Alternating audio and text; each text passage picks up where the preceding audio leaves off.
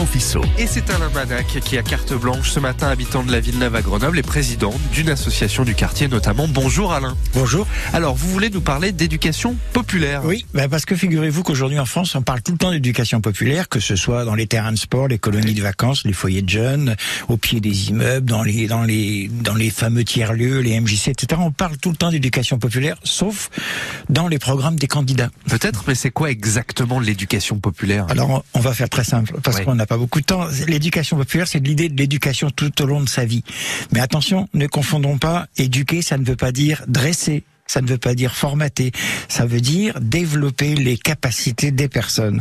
En fait, on peut dire que c'est une école qui, tout au long de la vie, fabrique des citoyens avec une règle essentielle, l'émancipation. Alors ça, c'est compliqué. Le Larousse dit l'émancipation, c'est s'affranchir d'un lien, d'une entrave, d'un état de dépendance, d'une domination et d'un préjugé. Et concrètement, ça veut dire quoi Alain? Eh ben, c'est simplement une conquête de liberté, d'autonomie, et en même temps que le développement de ses propres capacités à vivre mieux, à se défendre, à respecter l'autre. Vous savez, le slogan des associations d'éducation populaire, c'est voir, juger et agir. On pourrait traduire par euh, se donner les moyens de comprendre le monde pour pouvoir l'améliorer. Vaste projet. Ben oui, effectivement. Mais vous avouerez que c'est une belle ambition quand même. Mais vous nous dites souvent que cette noble démarche a du mal à être reconnue parce qu'elle est par la puissance publique. Oui, oui, c'est même un peu faible ce que vous dites parce qu'il y a d'autres risques qui menacent ces démarches de fabrique de citoyens.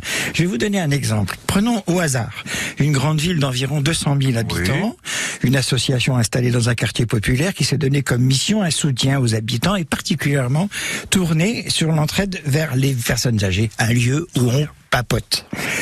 Pour des raisons trop longues à développer ici, cette association connaît quelques difficultés. La ville qui soutenait cette association a du mal à comprendre et à aller plus loin dans l'effort. Et aussitôt, le monde politique s'empare du sujet, vu la noblesse de la tâche. Cette association est donc visée. Ceux et celles qui sont dans l'opposition, députés, anciens élus, ambitions de toutes sortes, ambitieux de toutes sortes, se précipitent pour crier au scandale et apportent le soutien à cette association. Je vous passe les détails, mais finalement cette association travaille beaucoup, trouve des solutions économiques, obtient un moratoire sur différents problèmes et continue son chemin. Donc tout va bien. Là. Presque. Cette association, avec ses adhérents et les personnes qui fréquentent régulièrement ce lieu, décide d'organiser un cycle de réflexion et de formation lié au contexte du moment, c'est-à-dire les élections. Voilà, elle met en place un cycle d'échange qu'on pourrait appeler la politique pour les nuls. Et comme il est coutume dans l'éducation populaire, on donne d'abord la parole aux personnes qui sont présentes parce qu'on sait qu'ils ont des savoirs. Et ensuite, un intervenant euh, apporte des précisions, des connaissances, donne du sens à tout ce qui est dit.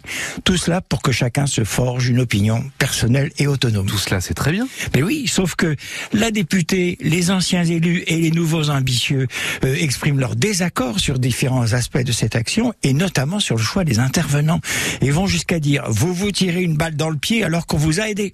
Voilà, ce n'est pas aux députés et autres de décider qui doit intervenir. Même si on finance l'association, l'éducation populaire n'est pas là pour soutenir une ambition politique et politicienne et les politiques ne doivent pas récupérer les actions associatives à leur propre profit. Mais dites-moi, Alain, entre vous et moi, cette ville de 200 000 habitants, c'est où? Oh, oh, je sais pas, je, je l'ai certainement inventé. et la, et, les- et la situation finale, alors, est-ce que vous allez l'inventer aussi? Non, je ne me permettrai pas d'inventer. D'ailleurs, je l'ai piqué à Emmanuel Mounier, ce philosophe grenoblois, fondateur de la revue Esprit. Pour lui, l'éducation populaire, c'est le combat pour la libération de l'homme et de la femme, et ce combat est un partage, non une prescription, un dressage. Très belle citation. Magnifique. Merci beaucoup pour ce partage et merci pour cette carte blanche. Bonne journée, Alain. Merci à vous et à bientôt. Et à très bientôt sur France Bleu Isère, carte blanche que vous pouvez bien sûr réécouter dès maintenant sur notre site francebleu.fr en page Isère. Il est bientôt 8h30, Théo Etch va nous rejoindre pour le tout info, toute l'actualité qu'il ne fallait pas manquer depuis 5 heures ce matin. Et juste après, on va jouer ensemble, on va prendre la direction des deux Alpes pour l'événement à ne pas manquer ce printemps, le France Bleu Live Festival du 12 au 15 avril prochain avec tous vos artistes préférés sur scène comme Nolwenn Leroy, Claudio Capéo, Gaëtan Roussel ou encore Clara Luciani. Et justement, je vous offrirai dans 10 minutes vos invitations pour le France Bleu Live de Clara Luciani. On joue juste après le tout